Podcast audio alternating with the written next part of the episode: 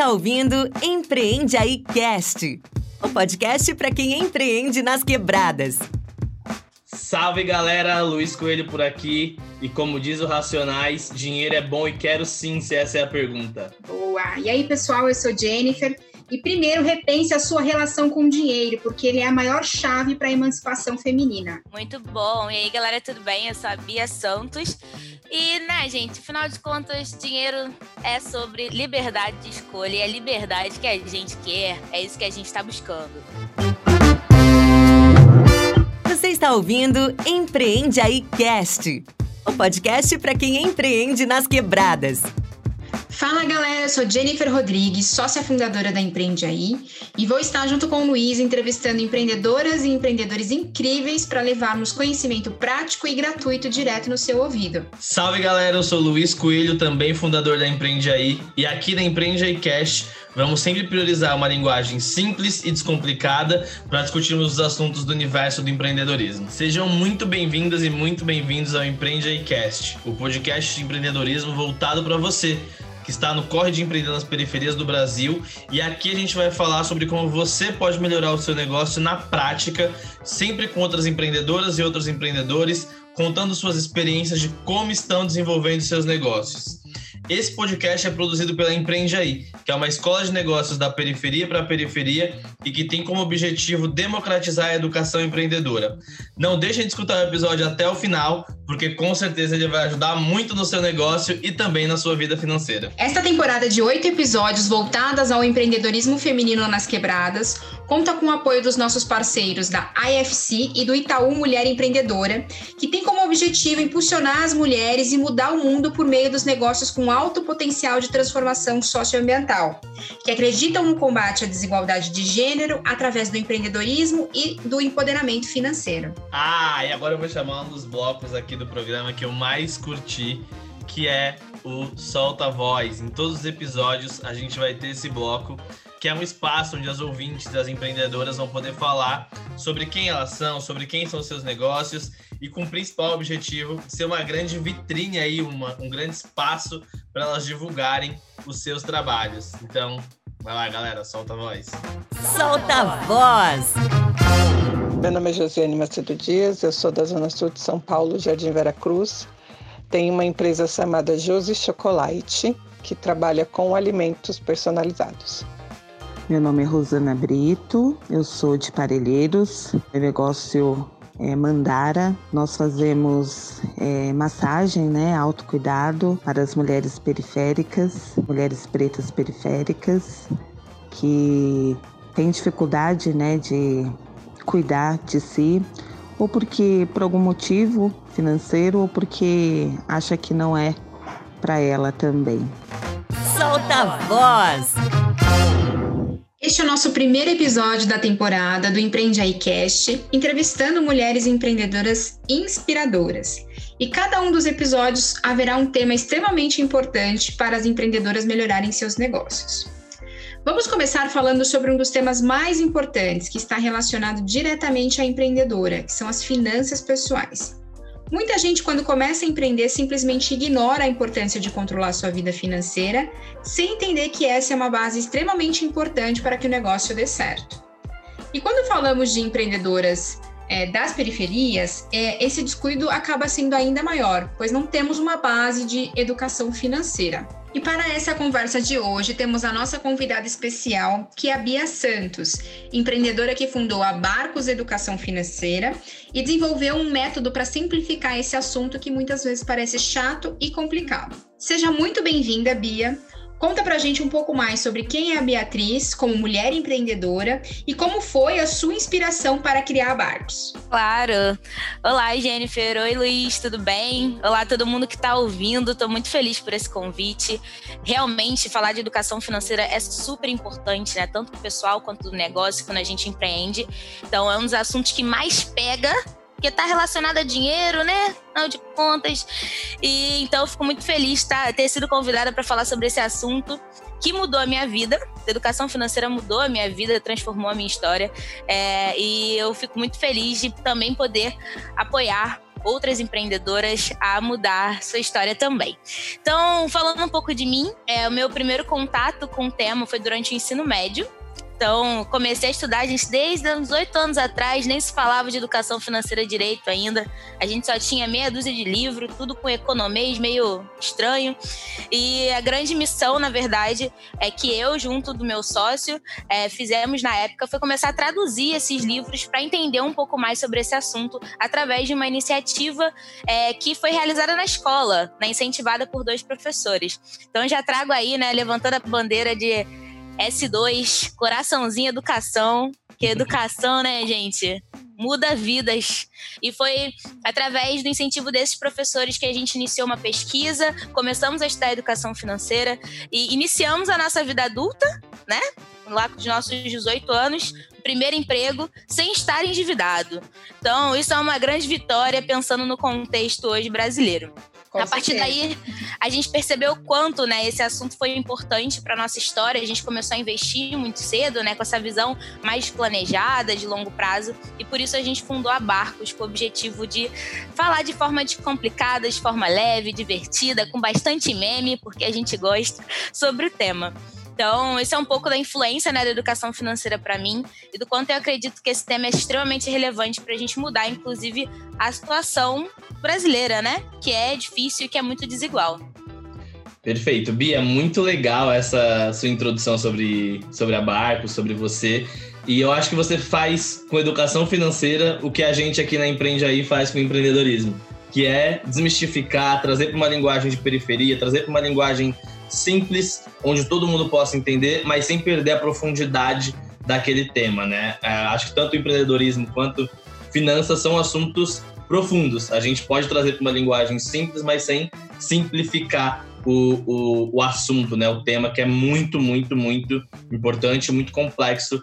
Aliás, parecem complexos, mas a gente vai deixando eles mais simples, porque é isso, né? Linguagem é poder. Então, exatamente se a gente consegue trazer para uma linguagem mais simples, eu sempre acredito que a gente está distribuindo esse poder de uma forma mais igualitária, ainda mais quando a gente fala de dinheiro e de empreendedorismo. E a outra pergunta que eu tenho para você é muito sobre suas referências. Quando a gente fala é, eu vou até expandir um pouco dessa pergunta original que eu tinha imaginado. Eu queria saber quem são suas referências quando a gente fala em educação financeira e quem são suas referências quando a gente fala de empreendedorismo. Queria que você compartilhasse aqui com as nossas ouvintes, com os nossos ouvintes e comigo e com a Jenny também, que a gente está curioso para saber um pouco mais. Legal, legal. Hoje acho que uma das minhas maiores referências, e sempre foi, é, foi um dos mentores da Barcos, que inclusive me apoiou bastante é, e apoiou também, é, enfim, a gente no início, né? Lá nos nossos 16 aninhos, é, abraçou o projeto e falou: olha, vocês têm tudo para dar certo, que é o Carlos Eduardo Batalha. Ele foi gestor da primeira escola de educação financeira do Brasil, que ficava aqui no Rio.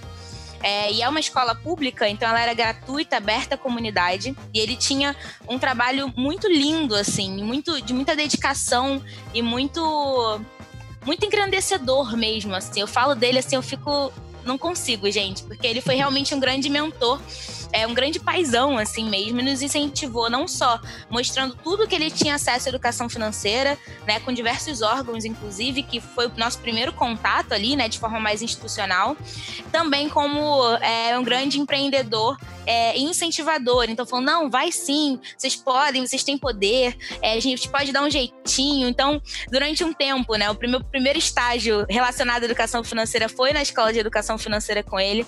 Então, ele sempre foi um grande incentivador. E eu espalho isso por todos os cantos, né? Que homem, e em relação a empreendedorismo, é, eu gosto bastante, assim, eu admiro muito a Luana Genot, fala de um tema que é extremamente difícil, né, que é a diversidade racial, é, em diversos contextos, mas principalmente nas empresas. E ela tem um trabalho bastante importante e eu me inspiro, assim, eu acho que ela, ela é uma mulher sinistra, sabe? Ela, da forma como ela se posiciona, como ela fala do tema e o quanto ela cobra também mudanças, eu acho que isso é extremamente importante para a gente caminhar enquanto sociedade. Muito show, muito show. Acho que todo mundo que empreende tem essas, essas referências, né? E eu acho super bacana a gente sempre explorar um pouco disso, porque no fim das contas, a referência é um pouco de em quem a gente se, se inspira, né?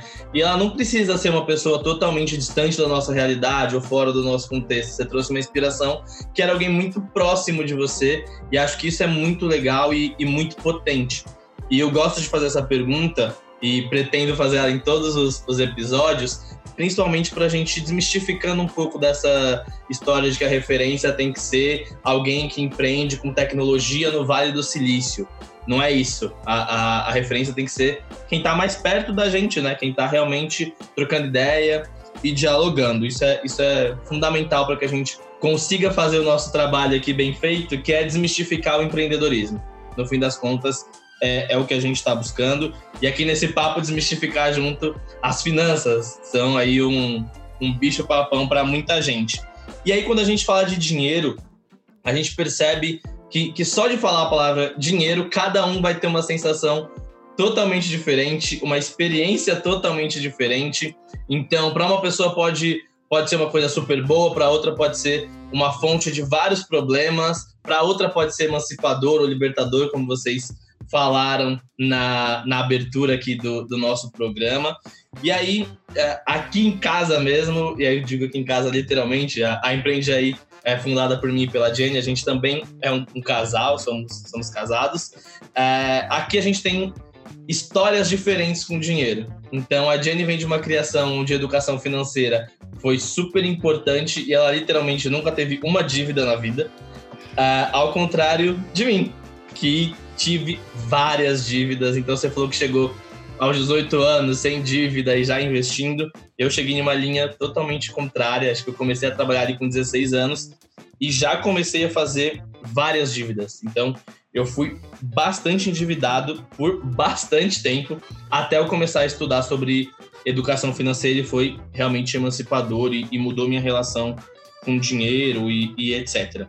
Então, o que eu queria entender de você é como que a gente consegue, dentro desse universo de pessoas que pensam diferente sobre o dinheiro, trazer um conteúdo, trazer um, um, um conhecimento que tente dar uma nivelada nisso. Uh, e, e, quem são outras referências que você tem dentro desse, desse assunto? Assim, se tem algum livro que te encantou, se tem algum outro professor ou professora que também tenha te encantado. Queria aprofundar um pouco dessa conexão que você tem com esse assunto. Bom, é, acho que realmente é um tema que pode ser tratado é, de formas muito diferentes que tem uma gama de assuntos dentro da educação financeira, né, que é, é muito longo, que precisa ser adaptado à realidade da pessoa que está ouvindo. Então, acho que esse é o primeiro ponto. Quando Boa. a gente fala de educação financeira, é, em geral, o que a gente enxerga, né, o que a gente imagina é um homem branco engravatado da bolsa de valores, né, meio grisalho, falando: olha, mindset. Acorde às 5 horas da manhã. Porque se você acordar às 5 horas da manhã, você será milionário. Essa é um pouco da, da lógica, né? E aí, quando você olha para a realidade de boa parte da população brasileira, a gente está falando de pelo menos 70% da população, é, acorda às 5 horas da manhã ou acorda muito cedo para trabalhar, tem uma rotina muito pesada e não tá rico, né? Porque não é uhum. assim que funciona. Né? Então, acho que é, a gente acaba tendo uma visão da educação financeira que pode ser muito irresponsável e colocar na culpa, a culpa, né, nas pessoas de que ela né, não está fazendo o suficiente para melhorar de vida. Quando na verdade não, existem vários fatores externos é, que, que colaboram com essa situação. Então, eu sou formada em administração, mas eu tô me pós-graduando em História e Cultura Africana e Afro-Brasileira. E sempre me questionam, né? e é por quê? Eu trabalho com educação financeira, você tá, se formou em administração, o que, que você está fazendo em História e Cultura Africana e Afro-Brasileira?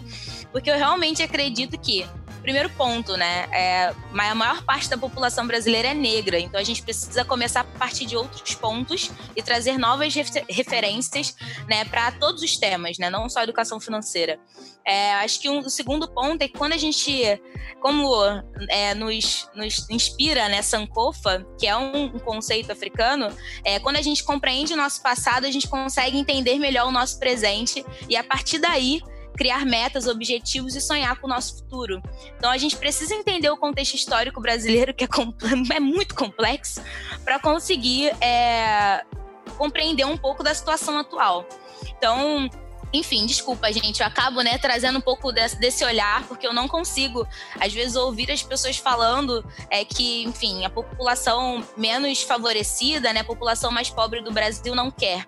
Na verdade, muitas das vezes eles não têm acesso e conhecimento que é passado é passado de uma forma muito elitista e de uma realidade que não é a realidade da maioria. Então, eu acho que a educação financeira é o primeiro passo para que a gente consiga falar disso de uma forma é, que realmente funcione, que realmente seja transformadora, que mude comportamento, que mude visão, é adaptar isso à realidade do ouvinte.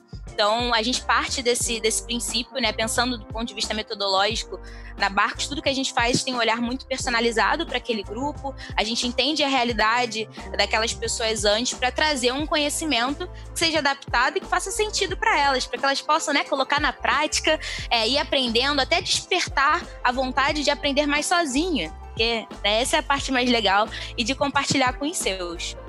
Muito bom, acho que essa é a linha também que a gente sempre procura também desenvolver dentro das nossas formações, quando a gente fala dos módulos financeiros também, e desmistificar né, essa relação é, com o dinheiro, né? Que muitas vezes passa pelo medo, uh, pela resistência de nem querer olhar como é que tá né, o, o extrato bancário.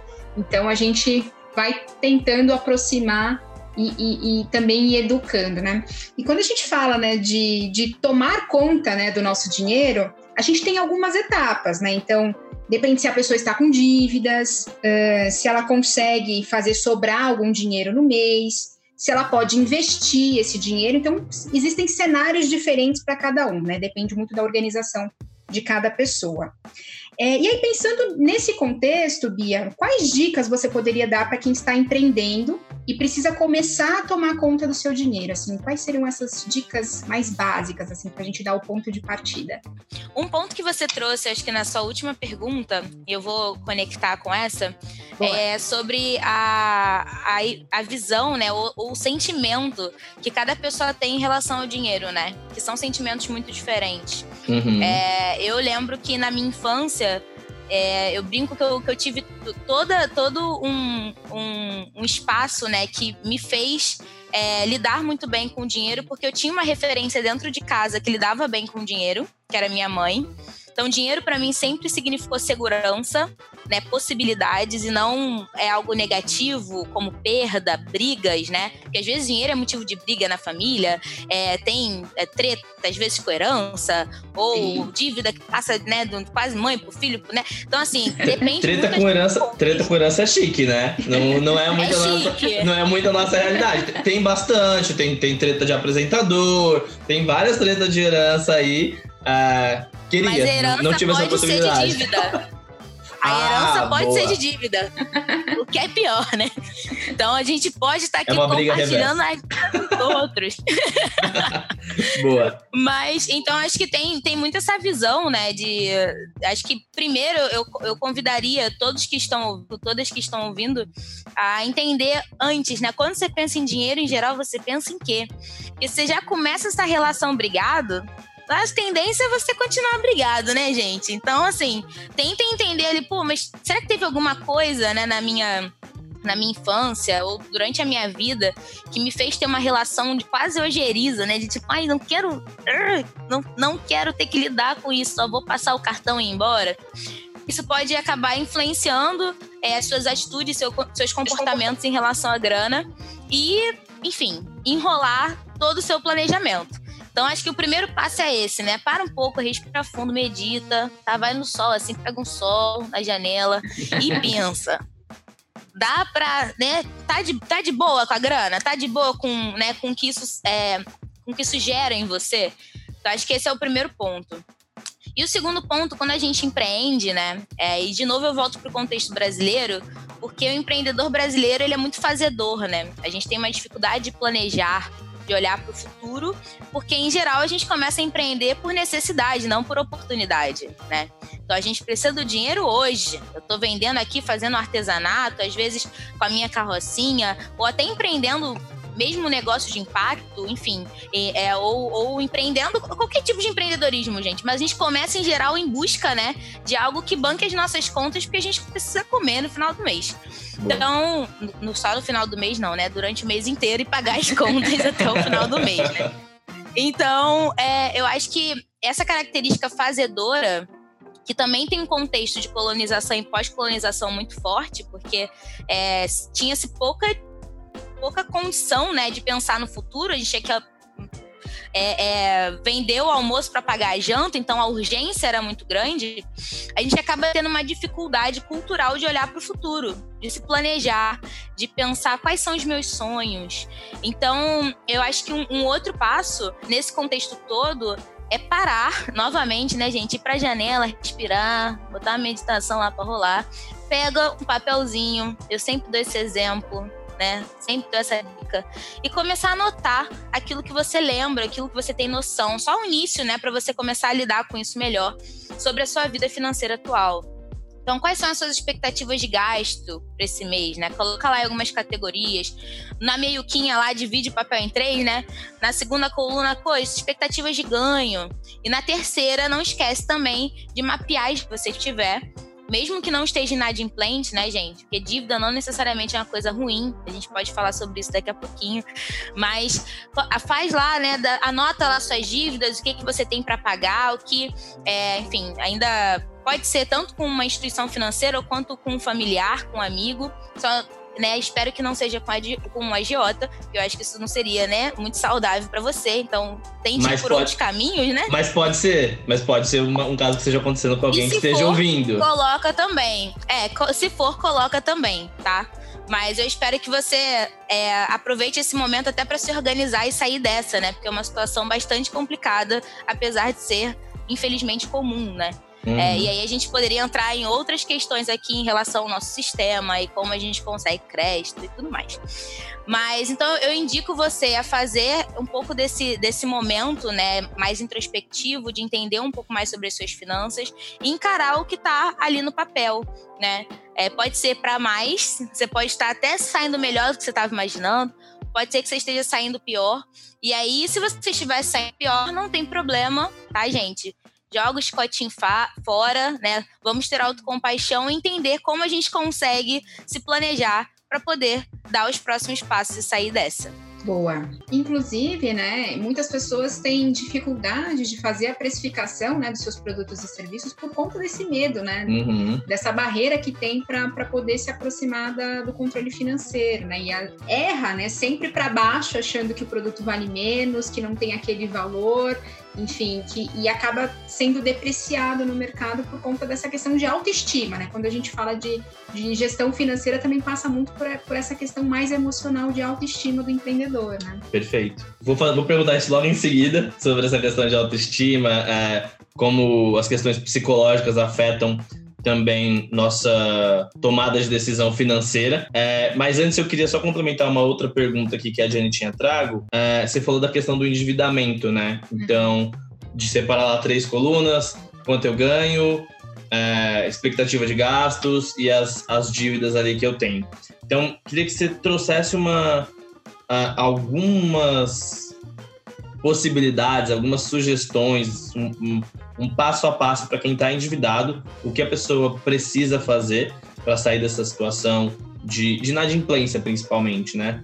Ah, e aí depois, se você quiser falar sobre dívidas boas e dívidas ruins, acho que é super interessante para a galera também entender um pouco desse, desse contexto, ainda mais empreendedores que podem sim ter dívidas que, a galera no mercado financeiro chama de alavancagem, né? Bonito, que nada mais é que dívida, né? Uma dívida. Exatamente. Uma dívida com um propósito diferente, mas dívida no fim do dia. Então, se você puder falar um pouco mais sobre isso pra gente, acho que vai ser super bacana. Acho que eu vou começar pela segunda pergunta, né? Que é de dívida boa e dívida ruim. Boa. É, eu acho o que acontece, né? Quando o crédito começou a ser incentivado no Brasil, você está falando aí do final da década de 80, início da década de 90, é, o grande objetivo era democratizar o acesso a consumo, né? Porque imagina, tá falando aí de, enfim, companheiros, um casal que tem lá sua família é, e que né, tem cada um tem o seu salário mínimo, tem seus filhos para cuidar. Então não tem como né, dizer que tá sobrando dinheiro em muita coisa, né, gente? O negócio tá ali sendo, sendo uhum. organizado, né? Vivendo no limite. E aí, geladeira quebrou. Geladeira quebrou é um bem extremamente importante, né? Durável, é, que sem geladeira em casa não tem muito o que fazer, a gente não consegue guardar os alimentos, é de, né, de extrema necessidade. E aí o que, que você faz? Fica 12 meses juntando dinheiro para comprar geladeira? Não tem condições, né, gente? A gente vai lá e passa o crédito. Então, é, o crédito ele veio muito nessa democratização, até através do cartão de crédito, cheque especial, né, que são os mais utilizados, é, como uma forma de apoiar as famílias nessa situação, né, de apoiar as pessoas nessa situação mais complicada ali de uma emergência, algo que realmente não era esperado e que tivesse uma visão de preferência mais de longo prazo, né, que fosse o item que você pudesse utilizar, que você ia pagar e ia continuar utilizando. A grande questão é que com o tempo isso começou a ser mal utilizado. E aí eu acho que não tem, não tem culpa, né? Eu tento sempre tirar a culpa da jogada. Eu acho que tiveram diversas, diversos fatores, tanto de mercado quanto culturais também, que fizeram com que a gente começasse a utilizar crédito para tudo. E aí, quando eu falo a gente, eu tô falando a gente, população como um todo, porque isso não é uma questão só da população mais pobre. Isso começou a ser uma, uma questão também das classes mais altas que utilizam um crédito e que às vezes se enrolam da mesma forma. Não é incomum a gente ver pessoas que às vezes moram sozinhas ou estão só com seu companheiro ou companheira, que ganham às vezes 5, 10 salários mínimos e estão bastante endividados. Então não é, parou de ser, né, gente, uma questão só de situação financeira, e sim de estilo de vida mesmo, de comportamento financeiro. Então, eu queria dizer que essa diferença, né, de dívida boa e dívida ruim, é, nosso ponto de vista, é aquela dívida que vai trazer algo positivo, né? Que você tá ali quase que enfim, está se endividando, ou seja, está comprometendo o seu dinheiro futuro em prol de, um, de algo maior, em prol de algo que vai ser durável, né? O que é de extrema necessidade. Ou no caso do negócio, é algo que vai te trazer mais rendimento, tá? É, então, e os juros é exatamente isso, né? Pagamento por essa grana adiantada. É simples dessa forma, tá? A grande questão é que é, é acaba, a gente acabou usando crédito para coisas para o restaurante no final de semana, né, pro happy hour no final do trabalho, né? Usa crédito às vezes para coisa que você consumiu no dia, no dia seguinte já não está mais dentro de você, mas você só vai pagar no mês seguinte.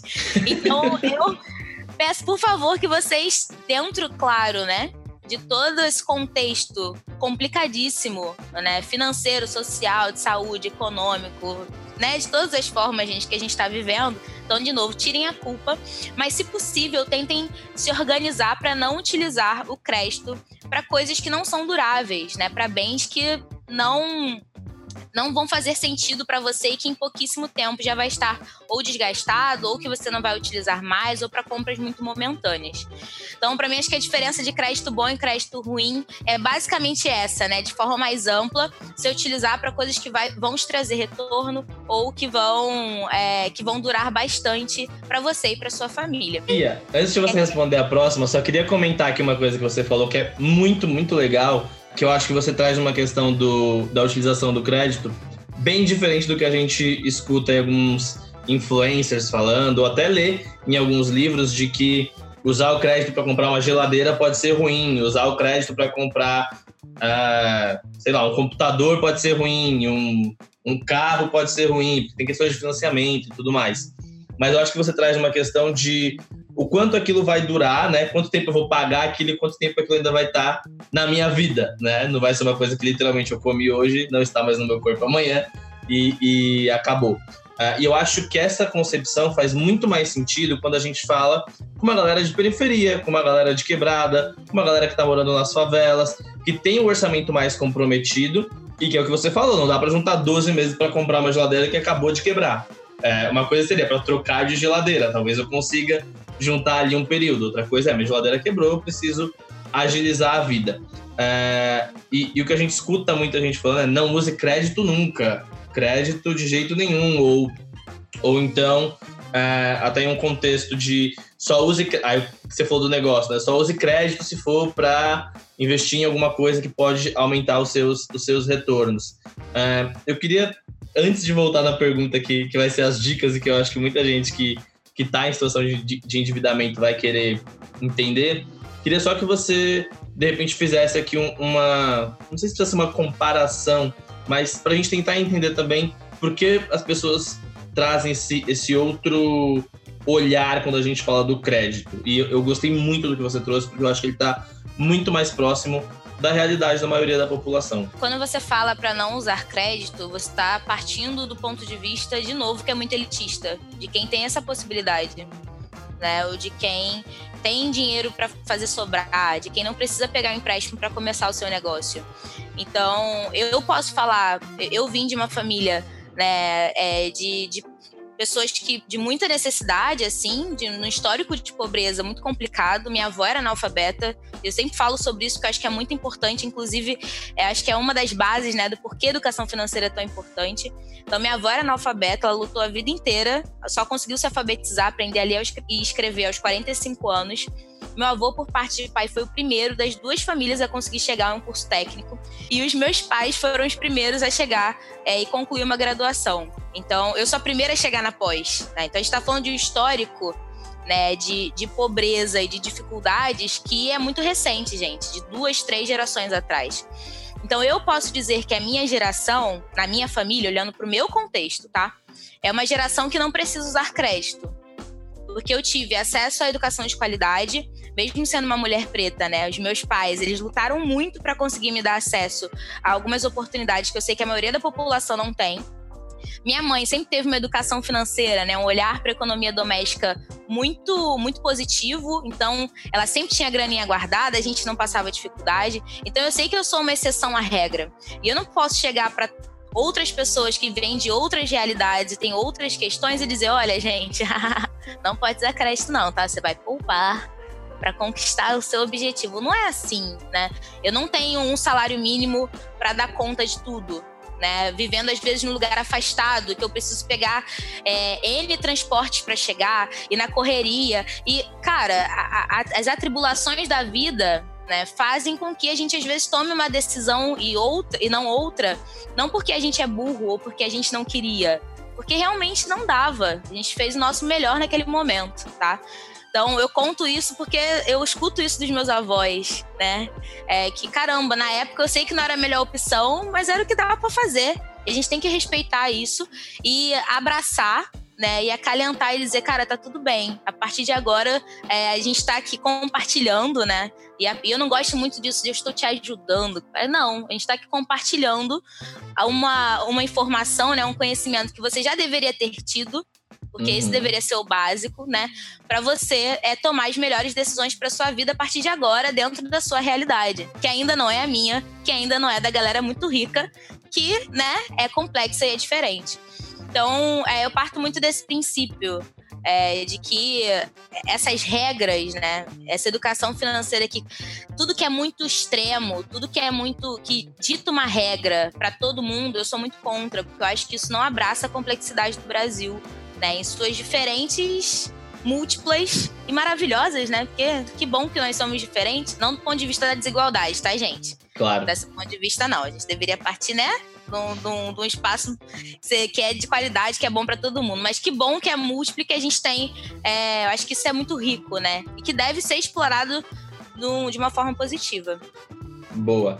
Acho que você e a Jenny têm uma coisa muito em comum, que são mães com uma educação financeira, uma, uma organização, organização né? Isso. E com essa, essa visão estratégica mesmo, de pensar a distribuição daquele recurso durante o tempo, de poder também escolher melhores preços para poupar, né? Não só se, se prender muito a marcas. Minha mãe tinha muito essa coisa de, de, de selecionar muito bem aquilo que ela, ela compra é, pensando no mercado, por exemplo, ela escolhe produtos intermediários e aí ela cozinha muito bem. Então ela resolve essa questão do, da qualidade do produto na, na hora do tempero. Então eu, eu, eu, tenho essa lembrança muito forte dela, assim, de, de ter essa visão mais estratégica, de poupar. E, e às vezes eu fico com a impressão de que mãe tá nesse lugar que nunca tá com, com grana zero. Ela sempre tem um, um dinheirinho guardado, algum dinheiro para uma emergência. Então, é, é uma pessoa que consegue se antecipar e prever né, alguns riscos que a gente vive num mundo muito incerto, né? Por exemplo, a pandemia agora pegou todo mundo de surpresa. Então, muitas pessoas que não estavam preparadas financeiramente que tiveram situações críticas, né, para poder enfrentar, né? A gente viu diversas ações sendo criadas para apoio, né, sejam através de linhas de crédito, questão mais é, básica mesmo de, de, alimentos, roupas e medicamentos, mas acho que também traz esse aprendizado, né, o quanto que a gente consegue ir se organizando para esses momentos de incertezas, né. É, uma coisa quando eu, eu olho muito para nossa realidade, né, quando, olhando para o nosso contexto de empreendedor, a gente também vive esse momento de não ter muita certeza do, de como vai ser o próximo ano. Né? Então, eu acho que, que ter esse pensamento de se organizar, poupar e também se antever é o ideal quando a gente fala de, do pequeno empreendedor, porque é, é, como a gente costuma dizer nas aulas, empreender é uma montanha russa, né? Então, hora você está lá em cima, hora lá embaixo, e você precisa se preparar para esses momentos de baixa, entender essa dinâmica toda para poder estar pronto, né? Eu só queria comentar, porque é uma coisa que aconteceu com a Barcos, né? Eu também empreendo, gente. Montanha russa é nosso dia a dia, né? Então, é, durante esse período de crise, principalmente os três, quatro, né, primeiros meses ali de abril, abril, maio, junho, julho, até julho mais ou menos, a gente teve um, uma queda de 80% da receita. Assim, e vral. E foi isso. E a gente tem equipe, né? E tem que pagar salários, nossos próprios salários também, né? Uhum. É, e todo um planejamento que a gente tinha, né? De reinvestimento, de crescimento para o ano que vem. O negócio começou, né? Não sair do jeito que a gente imaginava. E se não fosse a reservinha financeira, tanto pessoal, e eu já começo a trazer a importância da divisão, né? Pessoal para o negócio. Tanto a minha reserva pessoal, que eu tiro todo mês do meu saláriozinho, né? E vou guardando. Tanto uma reserva para a empresa, né? E aqui eu não estou falando de capital de giro, estou falando de reserva financeira mesmo. A gente teria demitido todo mundo e talvez quebrado. E eu tô falando em dois, três meses, né? E saíram alguns dados bastante interessantes que mostram que a maioria das empreendedoras é, é, negras tinham é, reserva para menos de dois meses, menos de três meses é, de, de negócio. Então, se a gente está falando de uma pandemia global, né? Olha quantos negócios quebraram ou ficaram numa situação muito complicada. Da mesma forma, olha quantos negócios tiveram que se reinventar né, e foram criados é, para conseguir é, se sustentar e segurar as pontas nesse, nesse, nessa crise, né, nesse momento difícil. Então, acho que o empreendedorismo, né, é, dentro das suas nuances, ele, ele é incrível, que ele segura as nossas pontas, ele nos traz propósito, é, enfim, ele, ele ele é também muito múltiplo, mas ele, esse olhar financeiro de planejamento né, de organização é muito importante. E está principalmente, apesar da gente achar que não, tá? Nas mãos das mulheres as mulheres elas se mostram muito melhores. Né? Tem várias pesquisas que mostram, inclusive no mercado financeiro, elas têm os maiores é, retornos no longo prazo, também são as que melhor lidam com a economia doméstica. Então a gente ainda tem essa lógica, né, do dinheiro estar tá sempre na mão do homem, mas gente, ó, já foi isso aí, ó, coisa do passado, viu? Mulherada está arrasando, então gostaria de já desconstruir essa ideia aí é, e mulheres continuem se empoderando, né, financeiramente e cuidando das suas finanças. Agora eu vou voltar, porque provavelmente quem está ouvindo o nosso podcast está endividado, quer saber quais as dicas. A gente ficou parecendo aqui aqueles apresentadores que fica empurrando aquela pergunta que todo mundo quer saber, né? Acho já, que, já, daqui é, a pouco. Vamos cometer um monte de comercial aqui. Mentira, gente. Mas acho que eu, eu vou colocar essa pergunta, Bia, e eu vou tentar colocar ela também em uma linha lógica, ou quase que uma linha estratégica do que, que a pessoa tem que fazer para organizar a vida financeira dela. Então, ela tem dívidas, ela tem que pagar as dívidas, ou ela tem que construir uma reserva de emergência, ou ela tem que investir para aposentadoria. Meu Deus, aquele youtuber ou aquela youtuber fala que eu tenho que investir para aposentadoria e ter minha reserva de emergência, mas eu estou endividado. O, que vem primeiro? Quando vem o quê? É, enfim, conta um pouco aí pra gente do, do que você acredita, do que você aconselha e do que você faz aí. Boa. Eu acho que em relação à dívida, existem algumas variáveis, né? É, eu vou trazer aqui algumas práticas ou saídas, tá? Mais gerais. Mas acho que se você está endividado, está tá endividado e é, tá numa situação mais complexa, talvez com mais de uma dívida é, já inadimplente, ou num caso de superendividamento, né, com 50%, 60% da sua renda comprometida, porque cada caso, né, dependendo do quanto você ganha, dependendo de quantas são as dívidas, né, é, da modalidade da dívida, isso muda bastante. Eu posso falar uma coisa aqui e você vai por um caminho e teu caminho é outro. Olha eu fazendo, né? Não contribuindo com nada. Então, eu acho que o primeiro passo é você fazer esse mapeamento, né? Como eu disse. E eu não tô falando escrever ali o quanto você tem que pagar naquele mês, tá? Das dívidas em geral, não esmiuça mesmo, pega o contrato, vê qual foi o, valor que você pegou, qual é a taxa de juros, quanto você já pagou, quais parcelas, né, você já pagou, quantas faltam pagar, quantos meses você está inadimplente. Então, realmente faça um estudo aí, né? Se é um empréstimo, se é cheque especial, é consórcio, é financiamento, é, enfim, é cartão de crédito. Então, né, faz realmente ali um estudo para saber é, onde é que está pegando existe uma certa concordância, né? Acho que Boa. o mercado concorda um pouco é, de que as dívidas mais preocupantes são aquelas com a maior taxa de juros, né? Então, se você tiver, estiver numa situação em que você precisa escolher entre pagar com maior taxa de juros com menor taxa de juros, é, priorize as com maior taxa de juros, porque elas vão se transformar numa bola de neve mais rápido. Então, o que a gente não quer é que você entre na bola de neve, né? Passe lá, entre no rotativo, pague o mínimo, não pague, e quando vê o negócio já multiplicou de, de dinheiro e você não sabe mais o que fazer. Então, tente priorizar é, as dívidas com a maior taxa de juros. É, um outro, uma outra possibilidade é que, a partir desse mapeamento, dependendo da sua condição financeira, né, também das condições dessas dívidas, é, existe agora fizeram vários feirões e as instituições têm se mostrado super abertas à renegociação né, fazer lá a negociação e conseguir diminuir bastante o valor da sua dívida. Então, eu já vi dívidas, às vezes, 5, 10 mil reais irem para 300 reais, 250 reais. galera reduzir muito só para poder quitar e segue o baile, né? Então, é, se for o seu caso, entre em contato com essas instituições, é, fale, né, negocie, fale da sua situação, fala que você quer pagar à vista. Gente, esse é o momento de pechinchar, usa tudo, tudo que você tem aí guardado, que você aprendeu de negociação na vida, para você conseguir diminuir o máximo esse valor. E a partir daí, você pode pegar um empréstimo que tem uma taxa de juros menor, em geral tem uma taxa de juros menor, né, do que somente se for dívida de cartão. É, aí você pega esse empréstimo, quita todas essas pequenas dívidas com valor bem menor e fica com uma parcelinha que caiba no seu orçamento. Então, é, eu brinco, né? Que é trocar uma dívida é, maior, uma dívida mais cara, por uma dívida mais barata, né? Então, você pode pegar o empréstimo que abrace essas pequenas dívidas, quita tudo e fica só com uma parcelinha que se encaixe no, no seu orçamento, que se encaixe é, no seu estilo de vida, né?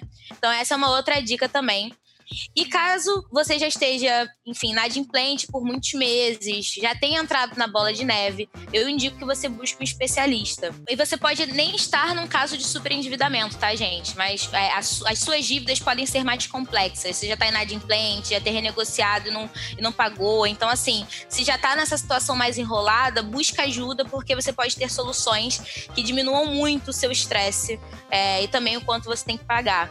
Boa, boa. Essas dicas são muito, muito válidas porque elas são muito práticas, né? E, e acho que é legal essa questão de pedir ajuda que você está falando, Bia. Acho que muita gente tem vergonha, né? De, de estar em uma situação de endividamento. Eu já estive várias vezes e eu tinha é, é, essa, essa vergonha, assim. Até vergonha do, do, de uma coisa que a Jennifer trouxe, de não querer olhar o extrato bancário, assim, sabe? Uh, literalmente de ir sacar um dinheiro e tampar ali o, o extrato bancário no caixa eletrônico. Isso é, é muito ruim. Você trouxe uma, algum, um passo a passo bem bacana para quem está endividado.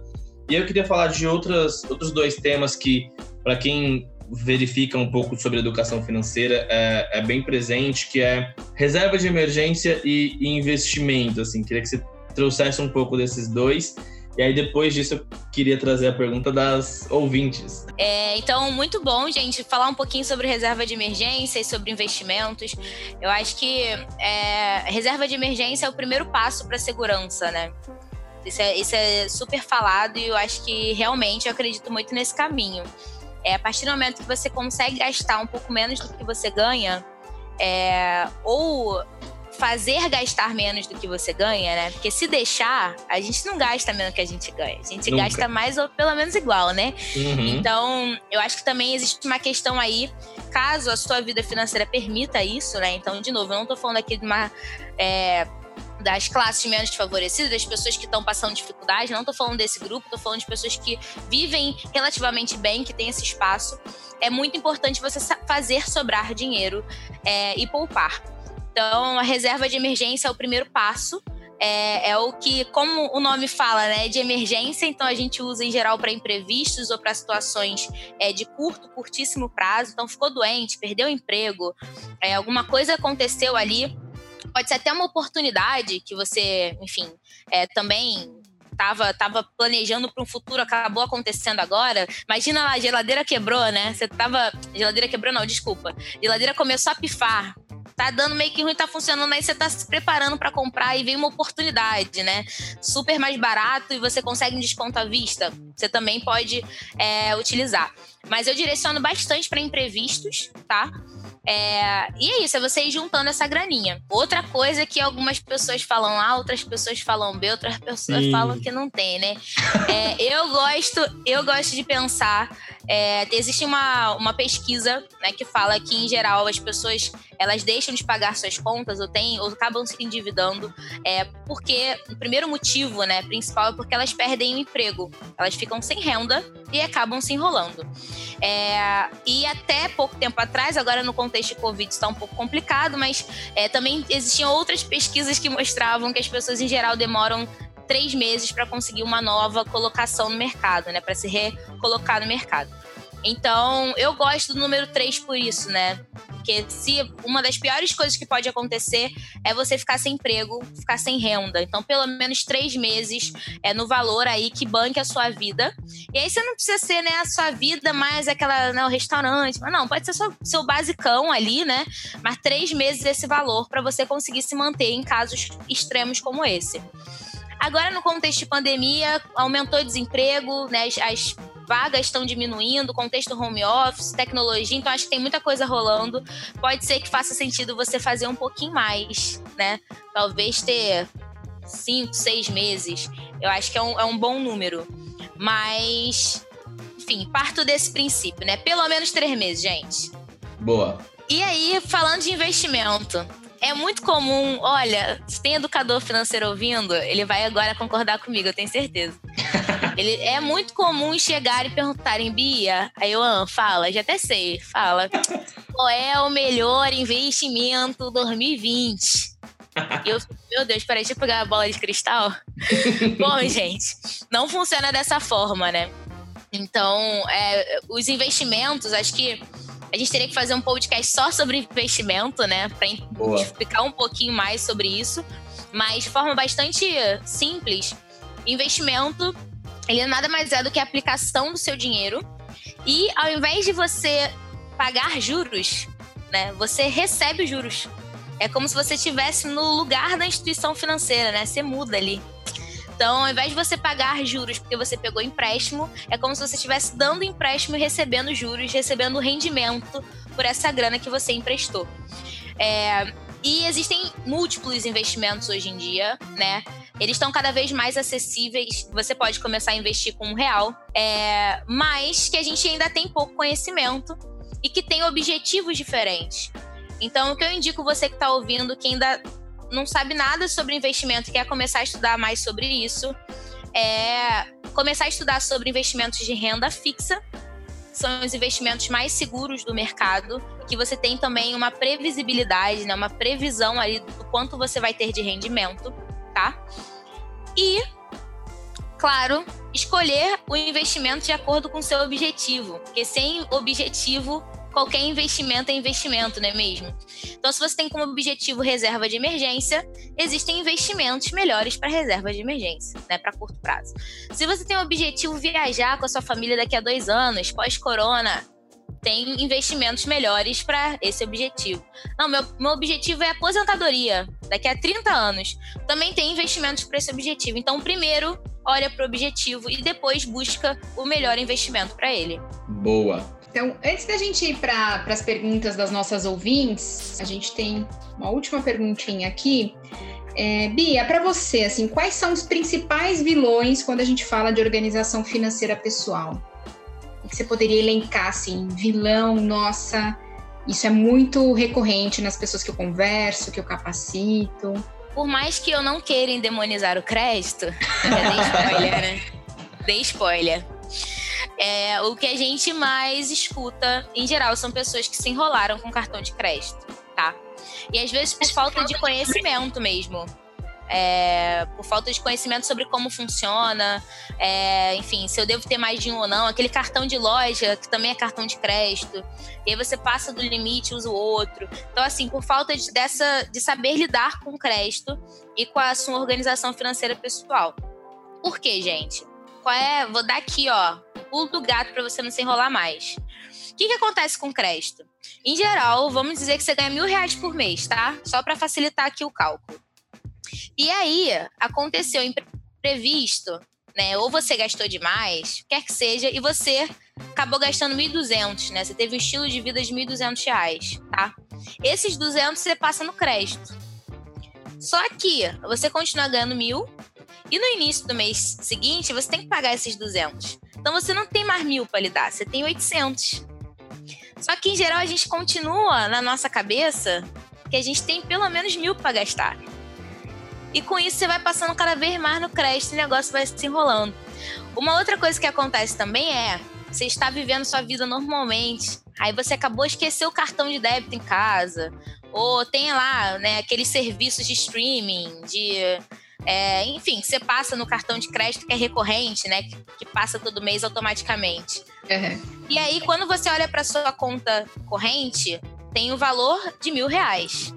Mas você esqueceu que tem que pagar, você já passou coisa no crédito. Porque não tá na mesma conta, não tá junto ali mostrando para você o quanto você tem, né? Então você acaba comprometendo uma renda futura sem planejar isso para o seu orçamento do mês seguinte. E aí você continua gastando a sua grana na conta corrente. Vai fluindo, vai fluindo. Chega final do mês, você tá dentro, tá de boa. Gastou seu dinheiro, né? Não tá endividado, mas você tem que pagar o cartão de crédito no mês seguinte. Aí você começa com menos dinheiro do que você imaginou. E aí você, se você já não percebe isso de cara, né? Já tem esse esse opa, vou diminuir esse mês para fazer caber, você acaba continuando gastando e quando vê se enrola de novo, tá? Então, esse é em geral o principal vilão é o cartão de crédito. E é muito por essa falta, né, da gente ter junto, tá sempre ali de olho. A gente só vai se preocupar às vezes na fatura, acaba não contabilizando dentro do próprio mês, não anota. E aí, se enrola. É, é aquela velha história de tratar o crédito como uma renda extra, né? A pessoa Exatamente. acha que ela tem, ela tem um dinheirinho a mais, só que não, a, a conta vai chegar. E também eu, eu, vi um meme esses dias que eu dei, dei muita risada, que é, nossa gente, não sabia ficar passando de 20 em 20 reais no cartão de crédito dava mil reais no fim do mês. Né? Aquela Ei. comprinha pequena que você vai fazendo, você vai ver e fala, meu Deus, o que, que eu comprei que deu mil reais? E aí vai ver, foi vários lanches, várias corridas de, de carro que você acabou pegando no aplicativo e não viu. E aí quando você vai ver, dá, dá esse, esse valor todo, su, quase uma surpresa, né? Entre várias aspas no, no final. final do mês. Tem um outro também que eu gosto muito, sempre pergunta, né? O que, que você faria com cartão de crédito sem limite? Essa coisa, né? Aí eu, gente, nada. Porque esse é cartão de crédito eu vou ter que pagar depois. Então aqui, eu não quero, tá? Segurem para vocês. Então, realmente, né, a gente vê como renda extra e, gente, a dívida vem, né? É uma dívida, né? Não deixa de ser uma dívida. Queria uma, uma conta sem limites, isso, isso que, eu, que eu gostaria, na, na verdade. Bom, então acho que tínhamos algumas perguntas aqui iniciais e a gente também está é, tá reservando um espaço né, dentro dos nossos episódios para trazer perguntas das nossas ouvintes que são empreendedoras da nossa rede, né, a rede da Empreende aí, que é uma escola de negócios da periferia para a periferia.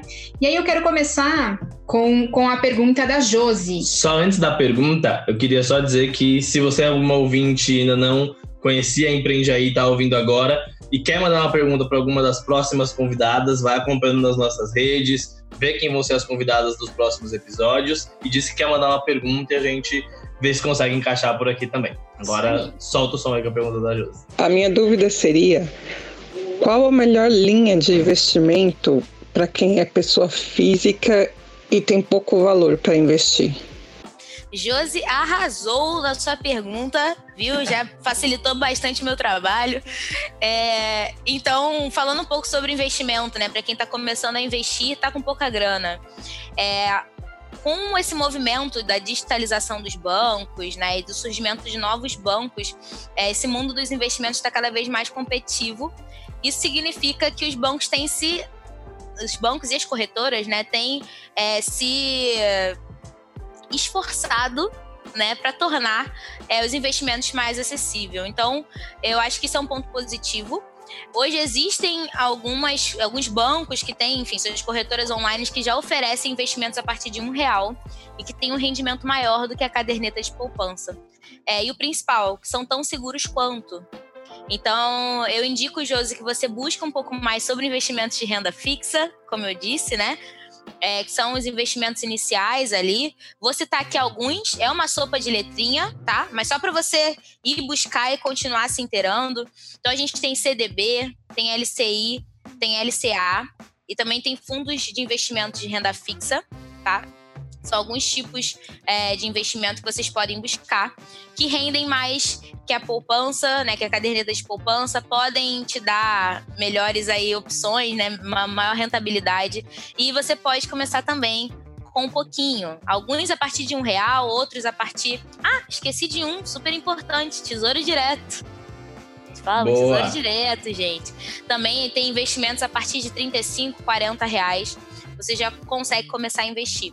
E o mais legal do Tesouro Direto, além dele ser público, né? Então, partir do Tesouro Nacional, você tem algumas modalidades que são focadas para o curto, médio e longo prazo. Então, você também pode começar com pouquinha grana a investir na sua aposentadoria, tá?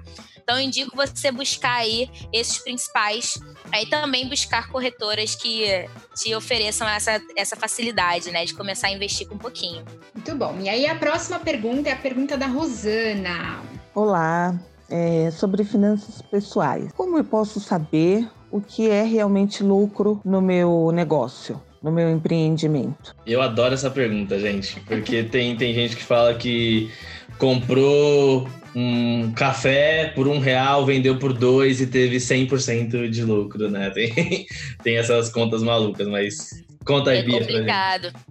Bom, Rosana trouxe, na verdade, é, duas coisas são diferentes, né? Eu acho que isso já mostra um pouco da importância da gente cada vez mais é, separar as nossas finanças pessoais das finanças do negócio porque ela falou, né, sobre educação financeira, finanças pessoais e citou algo que é tá voltado para o lucro do negócio, né? Então, tá, a gente precisa separar um pouco isso, Rosana. Acho que esse é o primeiro ponto, o primeiro passo, né, de você começar a fazer essa anotação diferente do que vem do seu negócio, né, do que é do seu negócio, através de um fluxo de caixa. Pode ser livro caixa, mesmo caderninho, qualquer lugar que você, né, comece a anotar isso de forma separada e diferente da, da sua vida pessoal.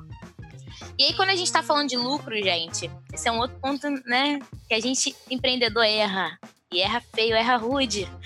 Porque, vou até dar o exemplo da caneca, né? Imagina você comprou a caneca lá em branco, e aí você fez né, algumas alterações bonitinhas para vender, né? Só horas de trabalho ali que você nem contabilizou, em geral a gente não contabiliza.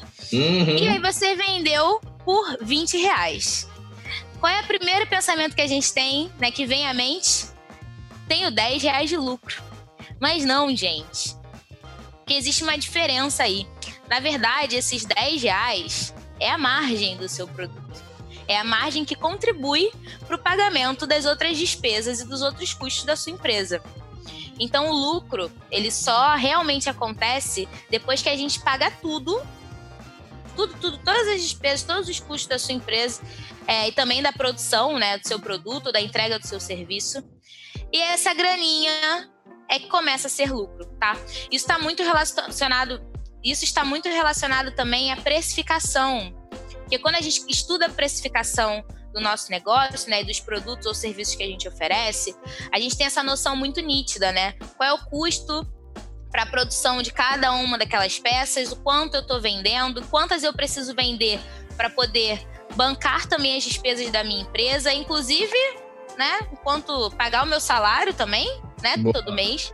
E a partir daí, começa a ser lucro e a gente pode pensar, opa, vou direcionar primeiro para o capital de giro, opa, já não, opa, agora vou reserva de emergência, não, vou reinvestir, vou fazer manutenção, vou crescer o negócio. Aí a gente né, começa a sonhar. Mas antes isso precisa estar tá bem organizado, tá, gente? Bia, show de bola pela sua resposta. Você quer deixar uma mensagem final para os nossos ouvintes? Quero deixar uma mensagem final que pode parecer que não tem nada a ver com educação financeira ou com finanças pessoais, mas tem muito a ver, viu, gente? É, se cerquem de pessoas incríveis, tá? E sejam pessoas incríveis também para essas outras pessoas, porque é, não tem nada pior para o nosso bolso, para o nosso psicológico, né, para nossa vida, é, do que a gente estar tá, às vezes com pessoas ao nosso redor que nos colocam para baixo, né, que não nos apoiam nos nossos objetivos, que não criam nada em conjunto, que não dialogam também sobre dinheiro, sobre como vocês conseguem prosperar juntos. Então, levem muito esse olhar, né, tanto para vocês, quanto para os amigos de vocês, quanto para as famílias, né, de vocês, é, de dialogar mais sobre dinheiro, de é, estar mais próximo, né, e criar esse esse elo, esse incentivo em conjunto porque isso faz com que a gente evolua. Quando a gente pensa em comunidade, né, quando a gente pensa em grupo, é muito mais fácil da gente dar o próximo passo e continuar evoluindo. Então essa é a minha dica. Não tem a ver, mas tem a ver, né? Tá tudo ali no final das contas, tá tudo conectado. Muito boa, Bia. E pra, pra galera se cercar dessa de gente boa, conta pra gente quais as redes sociais da Barcos, as suas, as suas redes sociais, depois a gente fala as nossas aqui também. A gente também é gente boa e também quer estar tá aí no, no ciclo da galera. Estamos rodeados de gente boa, isso é muito bom. Bom, gente, é, a, a, rede social da Barcos é barcos com K-U-S, Eduque, de educação. Então, vocês podem buscar a gente no Instagram, Facebook, LinkedIn. A gente está em todos os cantos. Falem com a gente, a gente adora responder dúvida, trocar ideia. Então, falem com a gente. E a minha rede social é @soubiasantos. Então, também estou principalmente no Instagram é, Facebook, LinkedIn, Twitter, infelizmente, não estamos tendo. Mas fala comigo no Instagram que eu respondo todo mundo. Boa! Jenny, conta as nossas redes. Bacana. Bom, então você pode também acompanhar Empreende Aí no Instagram como Empreende Aí Oficial, né? É, LinkedIn, Facebook, TikTok como Empreende Aí, né? É, eu estou como Jennifer A. Rodrigues. E eu estou como oluiz.coelho. E aí vocês podem seguir a gente lá, a gente é super gente boa. E nessa espírito que a Bia falou de levar essa mensagem para os amigos, compartilhem esse podcast com as amigas, compartilhem com os amigos, compartilhem com os inimigos e com as inimigas também para todo mundo ouvir. E a gente pode ter inimigos com mais dinheiro e menos dinheiro, e amigos com mais dinheiro e menos dinheiro. E muito obrigado por terem ouvido até aqui. Bia, muito obrigado pela sua participação, foi incrível. Um grande beijo para todo mundo que nos ouviu e até o próximo episódio. Tchau, tchau. Beijos, tchau, tchau. Beijo, galera. Empreende aí Cast, o podcast para quem empreende nas quebradas.